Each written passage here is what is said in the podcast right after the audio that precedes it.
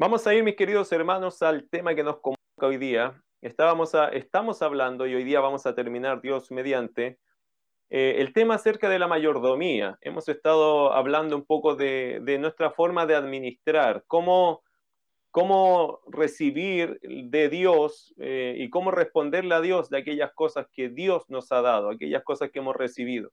Usted sabe que el mayordomo es un administrador, ¿cierto? Eh, ¿Y el administrador de qué? De ciertas cosas que Dios puso bajo nuestra mano.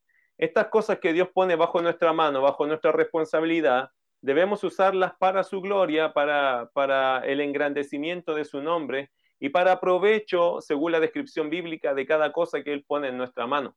Por lo tanto, eh, somos responsables de administrar bien, de, de, tener una buena mayordomía, de tener una, una forma correcta, según Dios, de administrar las cosas, eh, aquellas bendiciones que hemos recibido de Dios. Hemos hablado del tiempo, hemos hablado de nuestro cuerpo y ahora estamos hablando acerca de nuestros bienes materiales. La semana pasada comenzamos a hablar de este asunto de los bienes materiales, cómo deberíamos, según la Biblia, eh, cómo deberíamos nosotros administrar los recursos o bienes materiales según lo que la palabra de Dios nos enseña. Hoy día continuamos con ese estudio y vamos a ir allí al, al siguiente punto hablando de esto de, la, de cómo administrar nuestros recursos y vamos a ir a Hechos capítulo 4, verso 32 al 35 y vamos a seguir con estas verdades. La primera que mencionamos fue, eh, o lo que dijimos la semana pasada antes de terminar, fue conténtate con lo que tienes, ¿ok? Porque Dios, aún en lo poco, en lo mucho, Dios espera que nosotros estemos contentos porque Dios está trabajando con nuestras vidas. Dios promete cuidar de nuestras necesidades. El dar no tiene que ver con cuestiones de cantidad, sino de lo que refleja nuestro dar. Eso hablamos la semana pasada. Y el dar se debe hacer aún en tiempos de gran dificultad económica. También lo vimos en las escrituras la semana pasada. Hoy vamos a hablar de otro principio. Y el principio es el siguiente. Se espera que los creyentes que tienen mayores recursos económicos den más para el avance de la obra del Señor y para la bendición de otros, en vez de gastar de forma egoísta en sus propios deseos. Entonces el siguiente principio es este. Se espera que los creyentes que tienen mayores recursos económicos den más para la obra del Señor, para el avance de la obra del Señor. Mira lo que dice Hechos capítulo 4, verso 32 al 35. Dice lo siguiente en las escrituras, si la multitud de los que habían creído eran, era de un corazón y un alma, y ninguno decía ser suyo propio nada de lo que poseía, sino que tenían todas las cosas en común. Y con gran poder los apóstoles daban testimonio de la resurrección del Señor Jesús, y abundante gracia era sobre todos ellos. Así que no había entre ellos ningún necesitado, porque todos los que poseían heredades o casas las vendían y traían el precio de lo vendido, y lo ponían a los pies de los apóstoles y se repartía cada uno según su necesidad. Es ahí un buen ejemplo, querido hermano, de cómo la iglesia cuando nació tenía un tremendo corazón en la parte bienes materiales, los compartían, consideraban los que tenían más, compartían con los que tenían menos. Y eso equilibraba las realidades, ¿cierto? De algunos que no tenían nada, podían tener algo, acceso a los recursos, se suplía una necesidad porque aquellos hermanos que tenían más y que tenían propiedades y que tenían más recursos podían dar para que en la obra de Dios no hubiera nadie que necesitara, que tuviera necesidades. Este principio, querido hermano, usted lo debe entender del Antiguo Testamento. En el Antiguo Testamento esto es muy normal. En el pueblo de Israel, de hecho Josué, cuando reparte la tierra y cuando bendice a, los que repartía la tierra, Josué les dijo, el Señor los va a traer con riquezas, con oro, con plata, compartan con sus hermanos. Si usted lo lee ahí en los últimos capítulos de Josué, es impresionante cómo la mentalidad que había en el pueblo era, era, la mentalidad de apoyarse los unos a los otros. Es verdad, Dios te va a dar riquezas, te va a dar oro, te va a dar plata, eso lo decía Josué a estas tribus. Entonces ustedes van a ser enriquecidos, compartan de su riqueza con sus hermanos. Es un principio, mi querido hermano, que la iglesia también heredó desde su nacimiento. La iglesia desde sus primeros días entendió claramente algo.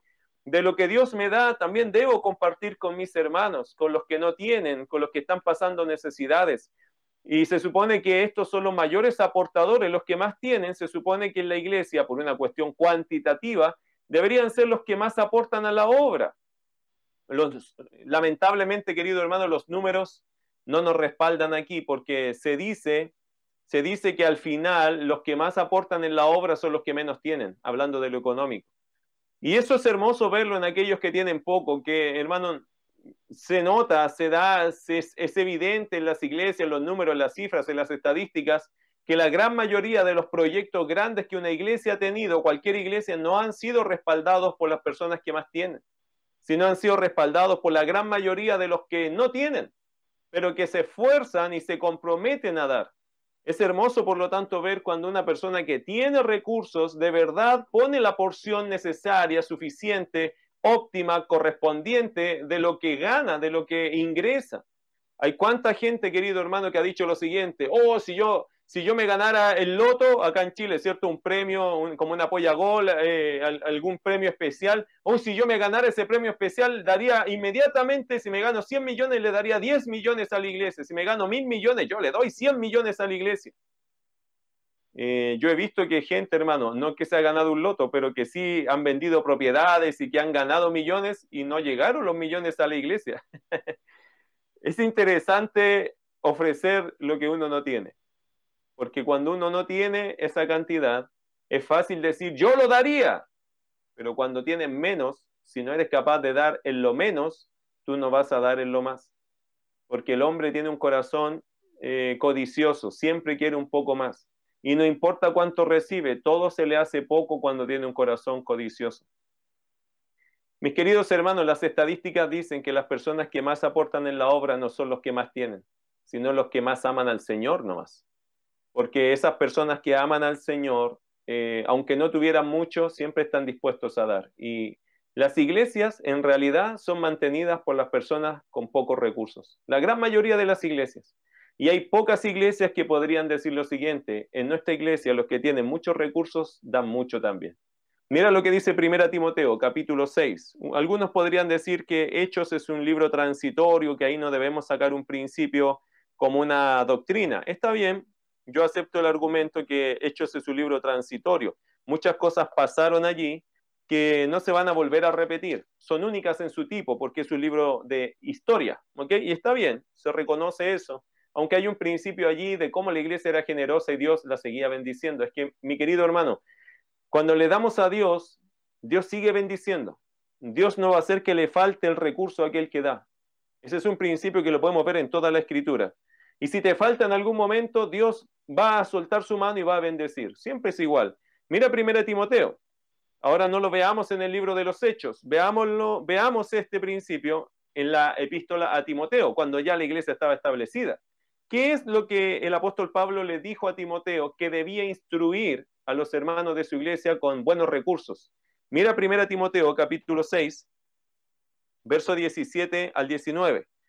Dice, a los eh, a los ricos de este siglo, versículo 17 al 19, a los ricos de este siglo manda que no sean altivos, ni pongan la esperanza en las riquezas, las cuales son inciertas, sino en el Dios vivo que nos da todas las cosas en abundancia para que las disfrutemos. Que hagan bien, que sean ricos en buenas obras, dadivosos, generosos, atesorando para sí buen fundamento para lo porvenir, que echen mano de la vida eterna. Cuando estudiamos esta carta, hicimos el, resalto de estos versículos, ¿cierto? Hay un mensaje aquí que es dirigido a las personas que tienen recursos, a millonarios, a personas que tienen muchos recursos. A lo mejor en nuestra iglesia y en otras iglesias quizás no hay millonarios. Bueno, no se necesita ser millonario, se necesita entender que si tienen recursos abundantes, de esos recursos Dios quiere una parte correspondiente que Dios esperaría que los hermanos que tienen mayores ingresos compartan con mayor liberalidad, con mayor generosidad para la obra de Dios. Hay algunos hermanos que apuestan al mínimo cuando Dios no te ha puesto esa medida. Y muchas veces hay mezquindad. Por eso se espera que los creyentes que tienen mayores recursos económicos den más. No porque, ah, le vamos a exigir más a ellos. No, es que lo correspondiente a lo que tú podrías dar. Tú tienes mucha capacidad económica y si tienes mucha capacidad económica, de eso se desprende que tú podrías dar mucho más que otros. Quizás otros van a dar 10 mil, 20 mil, 30 mil, 50 mil con sacrificio. 80 mil con sacrificio, pero a lo mejor tú puedes dar mucho más que eso y si no estás participando, entonces no eres un buen administrador, porque te estás gastando más de lo que deberías gastarte en ti mismo y estás pensando poco en el avance de la obra del Señor. ¿Cuánto ah, podríamos avanzar si de verdad cada uno de nosotros diera lo que corresponde, que por lo menos fuésemos generosos, sobre el 10% pudiésemos otorgar a la obra de Dios? ¿Cuánto más podría avanzar la obra? y no estar estancada esperando años y años de juntar un poco de dinero para hacer alguna proyección. Les compartí el lunes a nuestros hermanos del instituto los sueños que yo tengo. Pero para que esos sueños se cumplan en la obra de Dios hay que tener mucho más recursos de los que hemos podido, por la gracia del Señor, reunir en todos estos años. Y lamentablemente, mis queridos hermanos, cuando ha existido la oportunidad de que la obra tenga buenos recursos porque Dios te ha bendecido, a veces tendremos que decir con, con tristeza que de todo lo que Dios nos bendijo, no dimos nada. No nos acordamos de Dios. O lo que dimos fue una expresión que no llega a la expresión de lo que Dios te dio. Porque todo lo que tú tienes, Dios te lo dio. Y de eso que Dios te dio deberías sacar una parte honrosa para Dios y compartirlo. Pero muchos dicen, no, yo no, no lo voy a hacer. Bueno, eh, a nadie se le puede obligar a dar como a nadie se le obliga a amar, ¿ok? Como a nadie se le obliga a agradecer. Todo nace de un corazón agradecido, piadoso también, y que entiende lo que la palabra de Dios dice y por lo tanto quiere obedecer. Otro principio, debes planificar dar con regularidad, además de responder a necesidades inmediatas ya vamos juntando más principios, ¿cierto? El primero que mencionamos hoy día se espera que el creyente que tiene mayores recursos económicos dé más para el avance de la obra del Señor. El siguiente es, debes planificar dar con regularidad, además de responder a necesidades inmediatas. Mira primero a los Corintios capítulo 16. Dentro de lo que tenemos, dentro de los recursos que Dios nos da, nosotros deberíamos planificar dar con regularidad.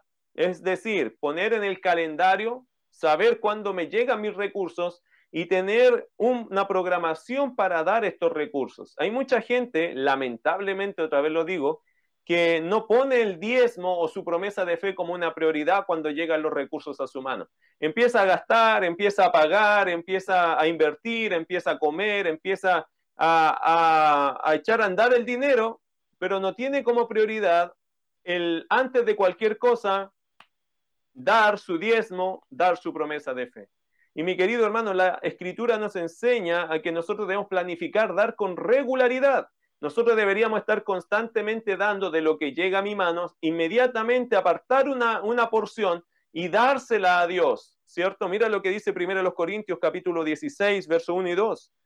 En cuanto a la ofrenda para los santos, haced vosotros también de la manera que ordené en las iglesias de Galacia, cada primer día de la semana, cada uno de vosotros ponga aparte algo, según haya prosperado, guardándolo para que cuando yo llegue no se recojan entonces ofrendas. ¿Qué dice el apóstol Pablo?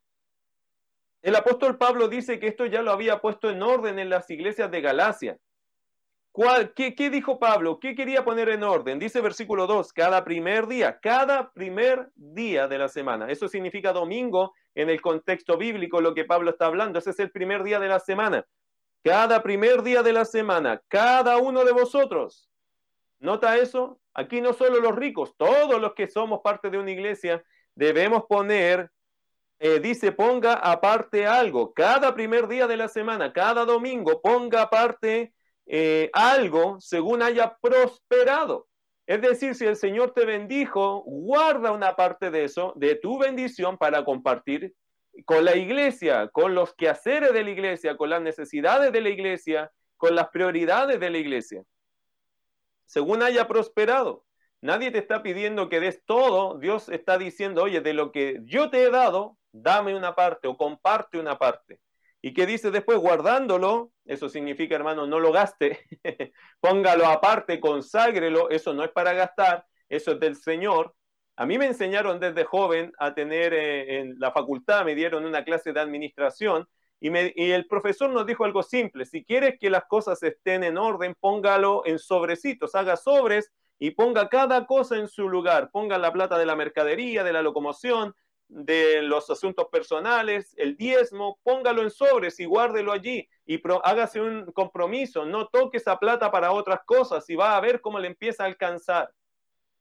Hermano, yo lo comencé a hacer y gracias a Dios, Dios siempre ha sido tan fiel con eso, que honrando al Señor con la parte de Él y no gastándola, Dios siempre ha llenado y, hemos podido llenar la demás cantidad de los sobres. Y eso, hermano, cuando se establece así, usted tiene un orden.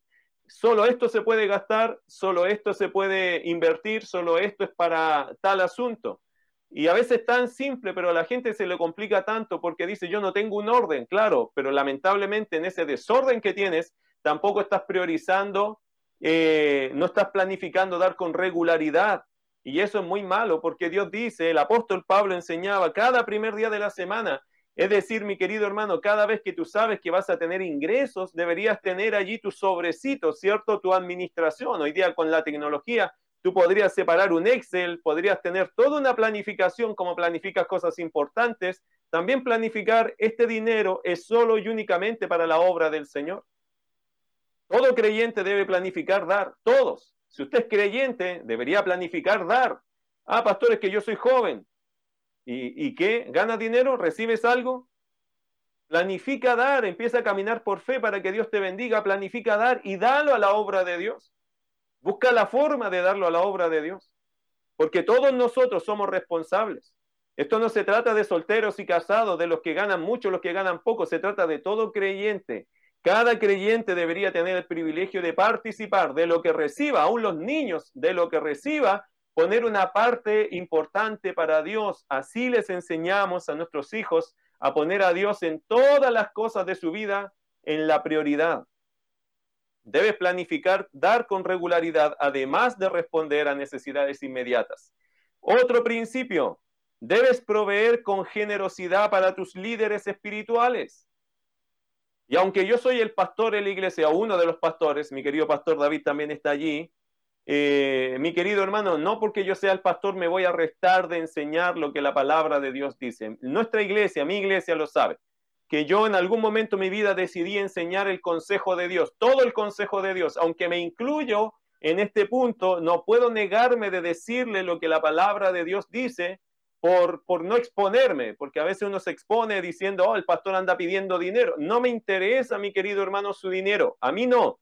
Lo que me interesa en este punto es que usted sea obediente que usted sea obediente a la escritura, que mire la palabra y pueda considerar lo que es la voluntad de Dios con tus recursos, así como yo también doy de mis recursos, porque creo que es correcto que todos participemos en razón de dar y recibir, en razón de dar a la obra, en, apoyar, en tener el privilegio de apoyar la obra local, las misiones. ¿Cómo nos vamos a restar a eso, hermano? A ayudar a los hermanos necesitados. Creo que todo creyente, aún nosotros los pastores, debemos participar y participamos con gozo de todas estas dinámicas de lo que es el dinero. También diezmamos, ofrendamos, también apoyamos misiones, también ayudamos a hermanos.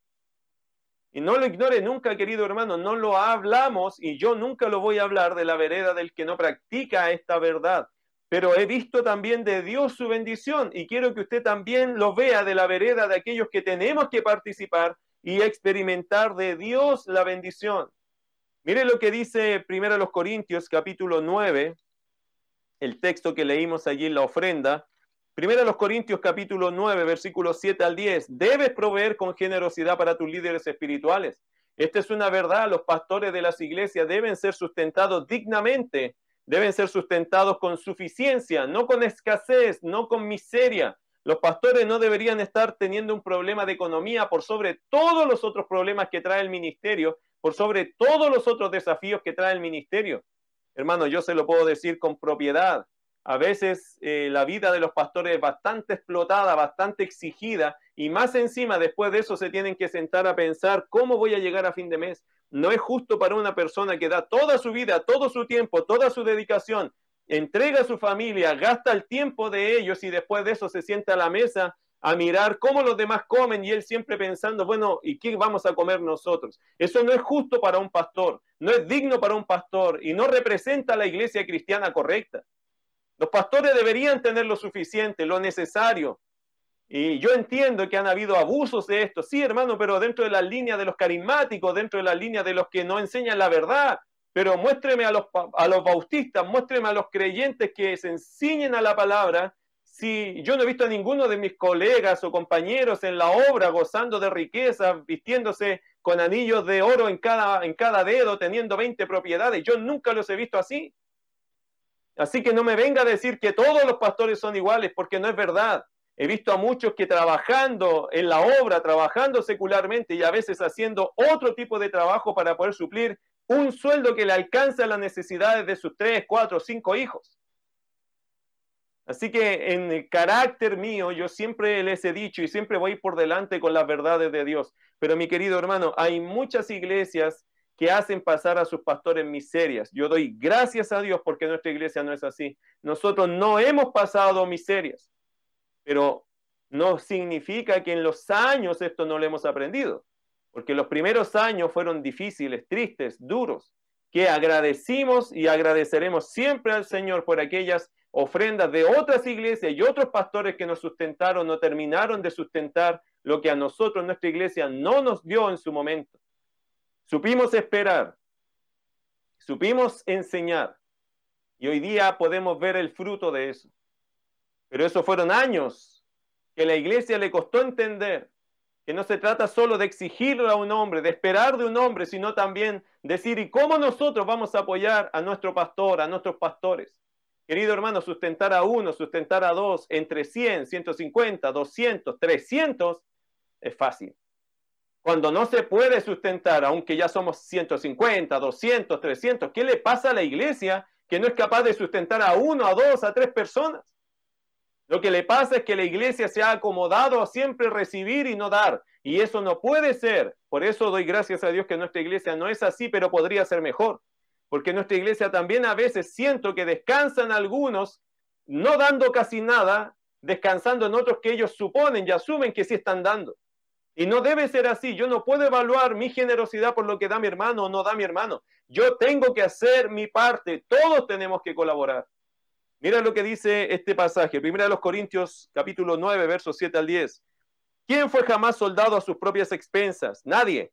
¿Quién planta viña y no come de su fruto? Nadie. ¿O quién apacienta el rebaño y no toma de la leche del rebaño? Nadie. Esa es la respuesta implícita. Nadie. No, no se puede. Imposible. ¿Quién va a cuidar ovejas, hermano, y no va a tomar de esa leche? Es decir, si yo tengo ovejas y las estoy cuidando, madrugándome, esforzándome, quemándome al sol, quemándome al frío, y después la oveja tiene lana y yo no me voy a cubrir con ella, no tiene lógica. No voy a beber de su leche, pero si para algo la estoy criando, ¿no? Eso es la lógica de este pasaje, versículo 8. Digo esto solo como hombre, Pablo está diciendo, esto te lo estoy diciendo de una forma carnal, de una forma humana, te estoy sacando de contexto algo. ¿Te lo estoy diciendo solo con mi fuerza de hombre, con mi mentalidad de hombre, con mi filosofía? No. Miren lo que dice el texto, verso 8. ¿No dice esto también la ley? Porque en la ley de Moisés está escrito, no pondrás bozal al buey que trilla. ¿Tiene Dios cuidado de los bueyes o lo dice enteramente por nosotros? Pablo está poniendo un principio que parecía de granja, de campo, diciendo, ¿acaso Dios está preocupado de los bueyes? Ese es su su principal enfoque cuando dijo no pondrá bozal al buey que trilla?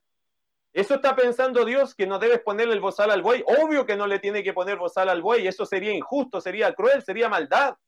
Pero Pablo dice que ese principio allá tiene que ver con qué, con el buey o con nosotros, dice Pablo. Bueno, dice, ¿tiene Dios cuidado de los bueyes o lo dice enteramente por nosotros? Pues por nosotros se escribió, para que no quede duda porque con esperanza debe arar el que ara y el que trilla con esperanza de recibir del fruto. Querido hermano, esto nos tiene que entrar pero profundamente en, nuestros oídos y en nuestro corazón. Si el pastor está trabajando, si el pastor es el buey que trilla, no le ponga bozal.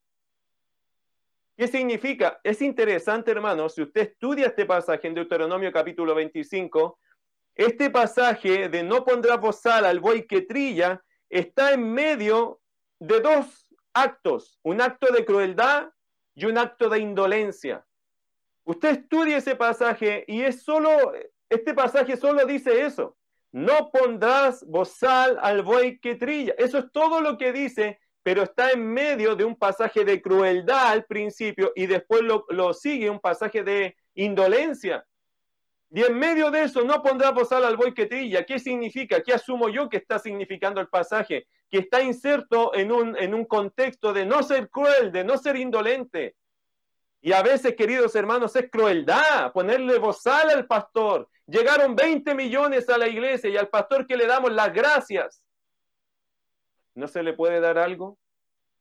¿Por qué llegaron esos 20 millones? No fue porque ese hombre, esa mujer fue tocada por Dios por la palabra, se quedó en esa iglesia. Esa persona, el Señor tocó su corazón y quiso dar para la obra esos 20 millones. ¿No se le puede dar algo al pastor? No, no, no, que el pastor ya tiene su sueldo. Usted le está poniendo bozal al buey que trilla, por hermano. Esa es la triste mentalidad. ¿Qué sabe usted que si Dios tiene un proyecto para su pastor y que queriendo proveer para su pastor lo hace a través de su iglesia? ¿Sabe la cosa más triste que pasa dentro de las iglesias? Es que si el pastor, si la iglesia recibe, recibe, recibe, no necesariamente el pastor recibe al final Dios le lleva a la iglesia recursos, le lleva a la iglesia recursos, pero al pastor no le toca nada de eso porque ya tiene su sueldo. Sin embargo, esa gente que está dando, está dando porque el pastor enseña, el pastor motiva, el pastor es un ejemplo, el pastor es aquel que está desafiando a la iglesia, el pastor Dios lo usa para eso. Es muy extraño que el pastor le pudiesen dar algo de eso. En nuestras administraciones, hermano, eso es muy difícil que pase, ¿ok? Por eso, tristemente, las más grandes ofrendas que un pastor va a recibir no las va a recibir de su iglesia, sino de individuos que no pasando por la iglesia, pasan directamente hacia el pastor, porque saben que si dan a la iglesia, la iglesia no les va a dar nada a esos pastores y ellos quieren bendecir al pastor. Por eso yo no detengo a nadie que dice, si, si ellos me dicen lo siguiente, el Señor puso esto en mi corazón, yo lo acepto de todo corazón, hermano, y lo he dicho a David, y soy muy honesto con usted en decirlo. Si el Señor le pone algo en el corazón a un hermano diciendo, pastores, que esto yo siento que no debe pasar por la iglesia, es para usted, yo lo recibo de todo corazón como la mano de Dios para nosotros. Y porque veo estos pasajes y entiendo en estos pasajes que el que trabaja, hermano, puede recibir, porque uno está trabajando, no juega con esto. También hay desvelo, hay esfuerzo hay oración, hay inversión en la vida de la gente. ¿Por qué no se podría recibir? ¿Sería mal visto por la palabra? No. Quizás mal visto por algún hermano, porque nos faltan los hermanos que siempre quieren tener al pastor en una condición triste, necesitada, ajustada, porque dicen que es el hombre de fe. ¿Quién dijo que el hombre de fe, hermano, tiene que vivir en miserias? ¿Hay algún pasaje en la escritura que nos mueve a que el pastor tiene que vivir miserablemente? No va a encontrar ninguno. De hecho, vaya a primera de Timoteo, o primera a Timoteo, mejor dicho. Vaya primera a Timoteo, capítulo 5, versos 17 y 18. Mira lo que le dijo Pablo a Timoteo, otra vez, dando indicaciones hacia la iglesia, no hacia los ricos ahora, sino hacia la iglesia para con los pastores. Mira primera Timoteo, capítulo 5, versos 17 al 18. Dice, los ancianos que gobiernan bien. Y aquí los ancianos son los pastores.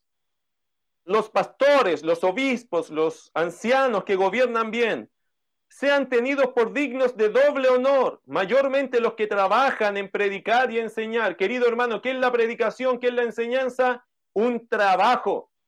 Y hay que hacerlo bien. Se los he enseñado siempre y siempre se los diré hay que enseñar bien y para que se enseñe bien la escritura, para que se predique bien la escritura, hay que trabajar en ella, hay que gastar horas en ellas, hay que gastar los ojos en ella, hay que gastar, hermano, el pensamiento en ella, hay que gastar su vida en ella.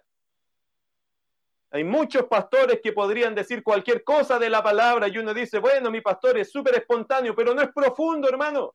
Estamos llegando al punto en que hoy día tenemos pastores que andan siempre por la superficie de la palabra, pero no se profundizan, porque no pueden invertir tiempo en eso, no tienen tiempo, tienen que trabajar, sustentar su familia, andar preocupados de mil y una cosa, no pueden llegar a profundizar las escrituras. Por eso es bueno tener pastores a tiempo completo, que gasten su vida en, el estudio de la palabra.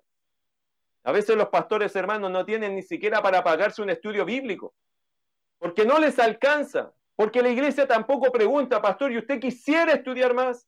Aquí estamos para apoyarlo.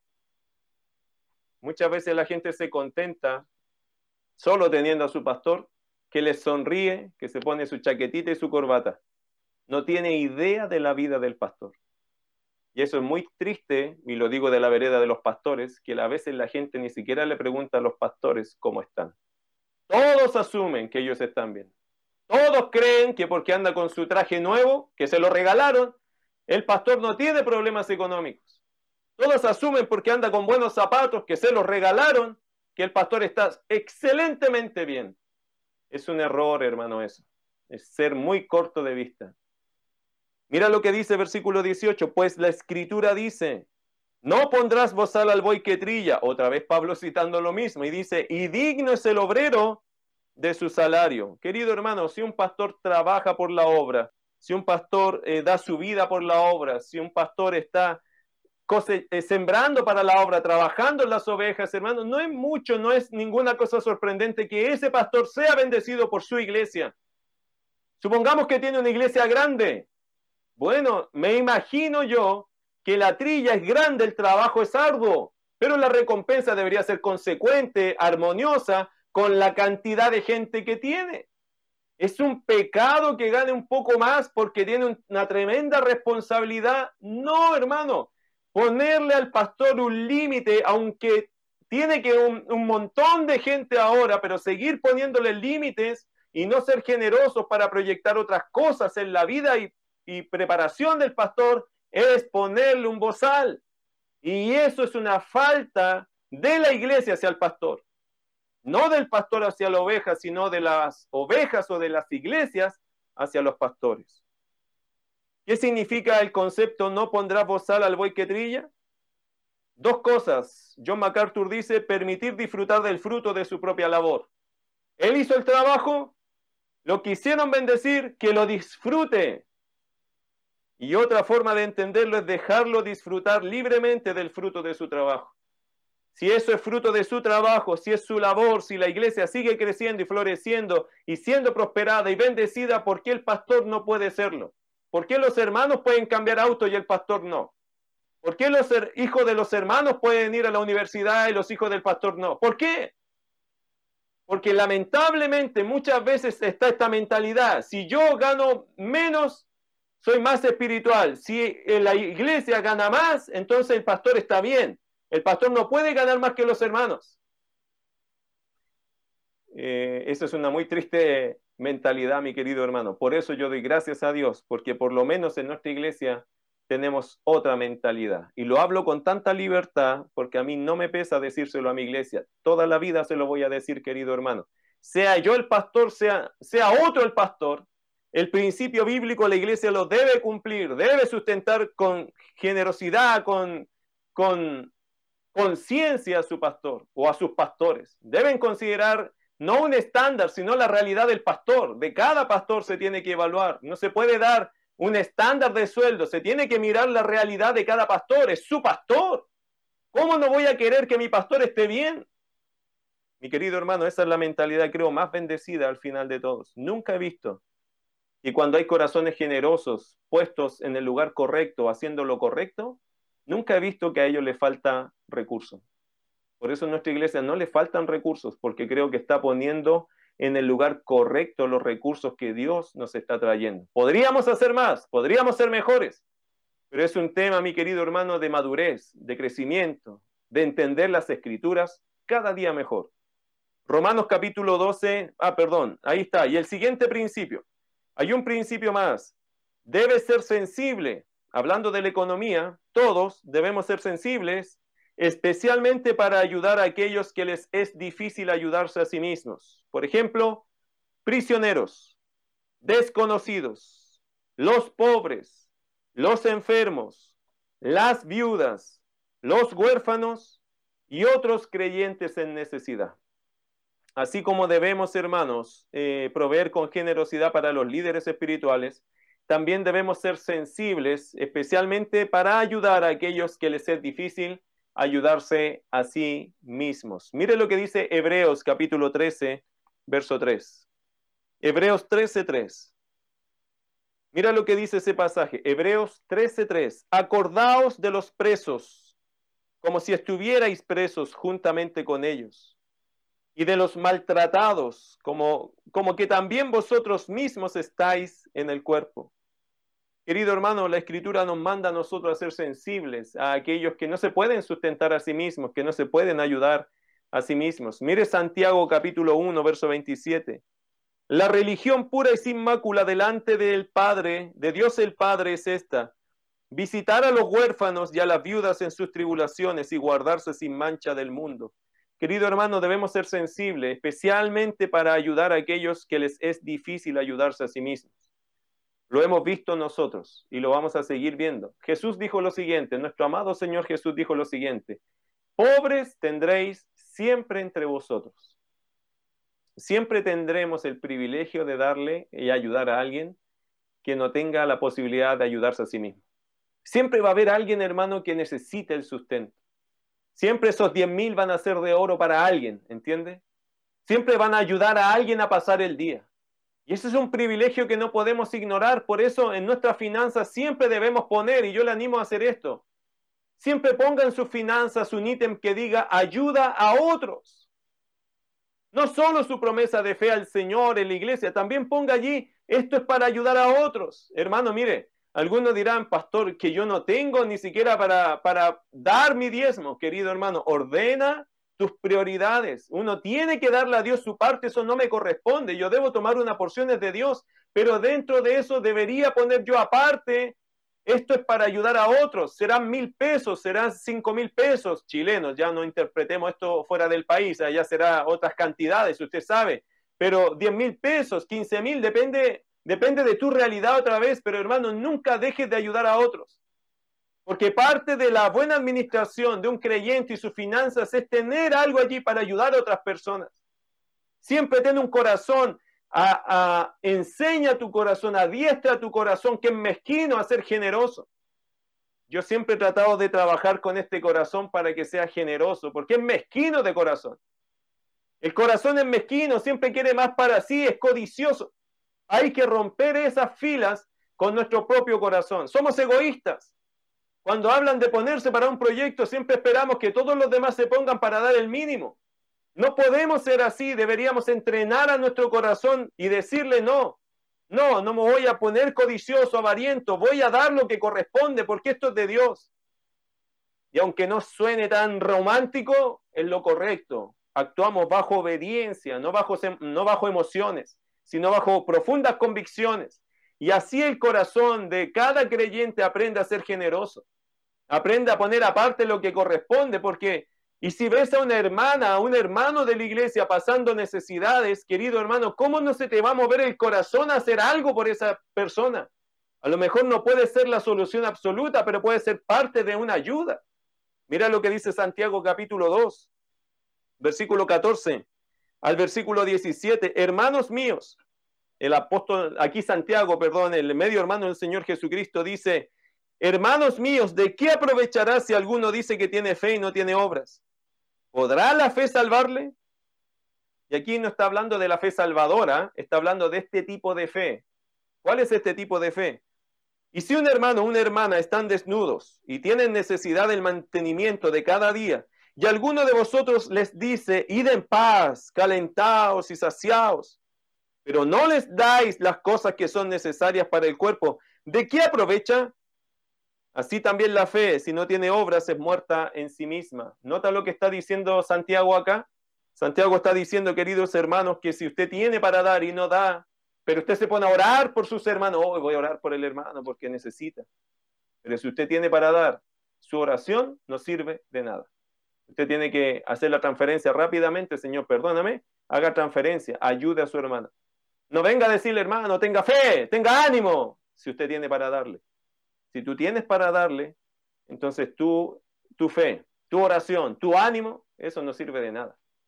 Lo que se necesita en ese minuto es acción, acción, no más eh, contemplación, sino ser prácticos. Eso se necesita en ese minuto. Santiago fue muy radical en esto. Romanos capítulo 12, verso 13 nos enseña, compartiendo para las necesidades de los santos, practicando la hospitalidad. Y un principio más, mis queridos hermanos, de acuerdo con tu posición, otro principio, de acuerdo con tu posición dentro de un hogar, escúchalo bien, es como debes proveer para tu familia. Por ejemplo, si eres esposo, mira lo que dice 1 Timoteo, capítulo 5. 1 Timoteo, capítulo 5, verso 4. Pero si alguna viuda tiene hijos o nietos, aprendan estos primero a ser piadosos para con su propia familia y a recompensar a sus padres, porque esto es lo bueno y agradable delante de Dios. Me voy a saltar eso primero, después voy a volver allá, se lo prometo. Verso 8. Porque si alguno no provee para los suyos y mayormente para los de su casa, ha negado la fe y es peor que un incrédulo. Mire versículo 16. Si algún creyente o alguna creyente tiene viudas, que las mantenga y no sea grabada la iglesia a fin de que haya lo suficiente para las que en verdad son viudas, decir las que no tengan a nadie que las pueda ayudar. Mire el versículo 4 otra vez, querido hermano. Si eres esposo, voy a fijarme en el verso 8 primero, después voy a volver allá. Si eres esposo, versículo 8, te calza muy bien esto. Y si eres la mamá y no hay esposo, solo hay madre e hijos. Si eres la cabeza de la casa, si eres la persona encargada, ¿qué debes hacer? Versículo 8. Porque si alguno no provee para los suyos y mayormente para los de su casa, ha negado la fe y es peor que un incrédulo. Si somos la cabeza responsable de un hogar, somos los proveedores principales. Somos nosotros que debemos proveer para nuestra familia. Y si no proveemos para nuestra familia, entonces somos peor que un incrédulo. ¿Qué significa? Yo no me puedo enajenar de la necesidad de aquellos que están bajo mi cuidado. No puedo. No puedo. Soy responsable. Tengo que salir a trabajar, a ganarme sustento, a idearme o, hacerme la idea de en qué puedo sustentar y sostener a mi familia. Soy el responsable. No me puedo quedar de brazos cruzados diciendo, bueno, Dios proveerá. No, Dios te proveyó fuerza, te dio vida, te dio inteligencia, te dio dos manos, te dio dos pies. Anda y haz lo que puedas para sustentar a tu familia.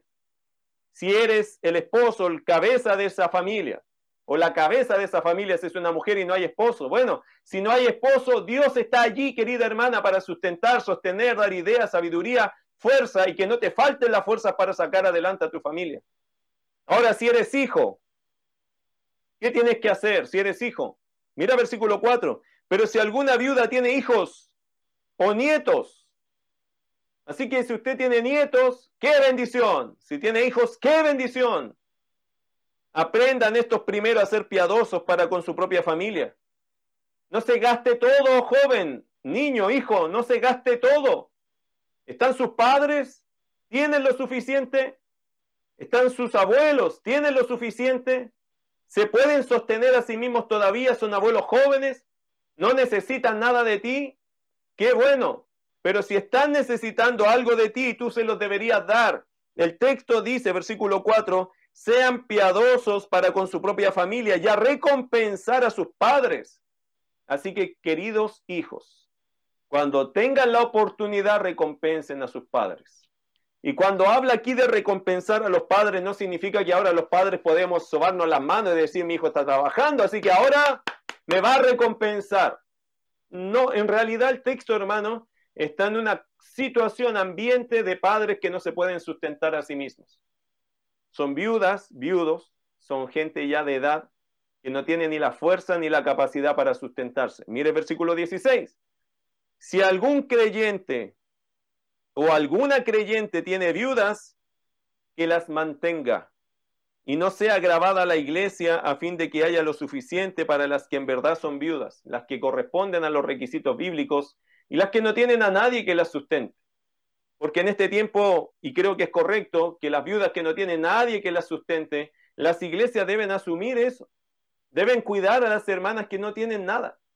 No podemos dejar y ser indolentes con aquella viuda que no tiene nadie que la sustente, hermano, si es parte de la iglesia. La iglesia tiene que cuidar a estas bellas hermanas o a estos hermanos si son viudos y ya no tiene nadie que los sustente, hermano. Creo que es propio que, que lo hagamos. Pero hay que hacerlo con aquellos que no tienen a alguien. Porque muchas veces los familiares descansan en las iglesias y eso no es correcto, no es bíblico.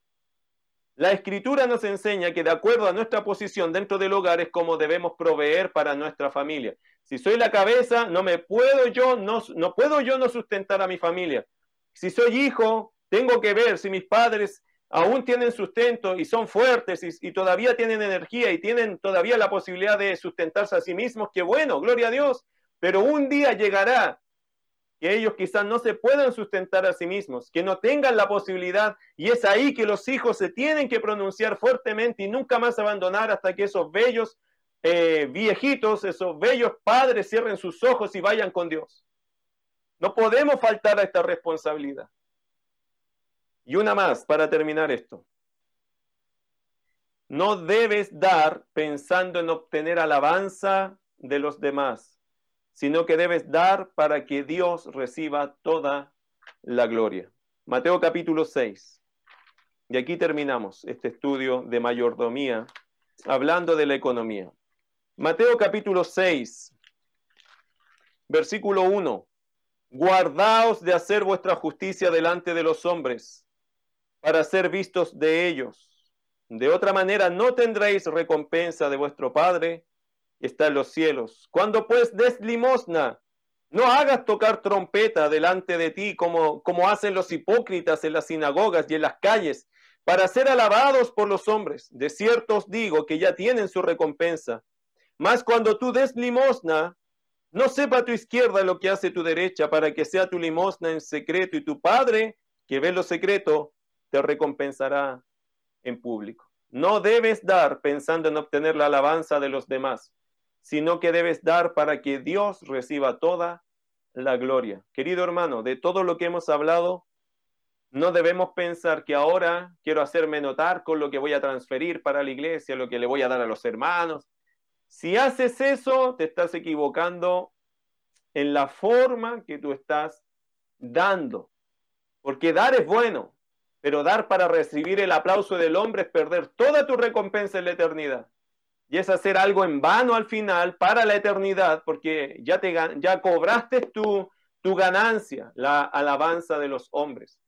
Cada vez que quieras apoyar y dar a alguien, ofrendar y hacer cualquier cosa, siempre asegúrate que sea de forma muy privada, muy cuidada, muy piadosa. Porque si quieres de Dios de verdad recibir una alabanza, una recompensa, tienes que hacerlo según como Dios nos ha pedido. No alimentando el orgullo, sino alimentando el espíritu, diciendo gracias a Dios, gloria a Dios. Yo solamente soy intermediario de algo que Dios puso en mi mano y solamente soy el mensajero, el que llevo esa bendición. Vamos a orar. Te damos gracias, Señor, por este estudio. A algunos les parecerá carnal, a mí me parece que es todo espiritual. Tú hablaste tantas veces de recursos, de finanzas, Señor. Tú dijiste que donde está vuestro tesoro, allí estará también vuestro corazón. Y muchos corazones, Señor, se han desviado a la economía. Hoy estamos en una situación interesante en el país, Señor, probándole los corazones a tus hijos, en la avaricia, en la codicia, en la ambición, en la buena administración también. Tú estás proveyendo y vas a proveer, Señor, para nuestro país algunas cosas que otros no, no van a tener, que no han tenido. Y usted está proveyendo en este minuto, Señor, ha provisto de algo extra para este país, para, para muchos, Señor. Usted va a probar los corazones allí, va a probar la buena administración, la obediencia, la práctica de tu palabra a través de lo que recibimos. Gracias, porque Señor, todo lo que recibimos nos prueba también, nos bendice y nos prueba, nos prueba el corazón, a ver si somos tan generosos o tan obedientes como tu palabra nos muestra. Gracias Señor porque tú compartes con nosotros. Eres bueno. Nunca nos ha faltado, Señor. Eh, no hemos visto justo desamparado ni su simiente que mendigue pan. Y cuando hubo alguien, Señor, que estuvo en pobreza, gracias porque como iglesia hemos podido ayudar y queremos seguir ayudando. Solo te pido, Dios, que todos nosotros los creyentes sepamos administrar bien nuestros recursos, para no caer en una pobreza por negligencia ni por desobediencia. Si caemos en pobreza, Señor, que sea porque fue tu soberana voluntad, no por una mala administración o por nuestra mezquindad. Y Señor, si caemos en bendición y en generosidad, permítenos que no seamos los únicos bendecidos, sino bendecirte a ti y bendecir a tu iglesia y a aquellos que lo necesitan. Querido Dios, Gracias por enseñarnos algo tan práctico. En el nombre de Jesús. Amén.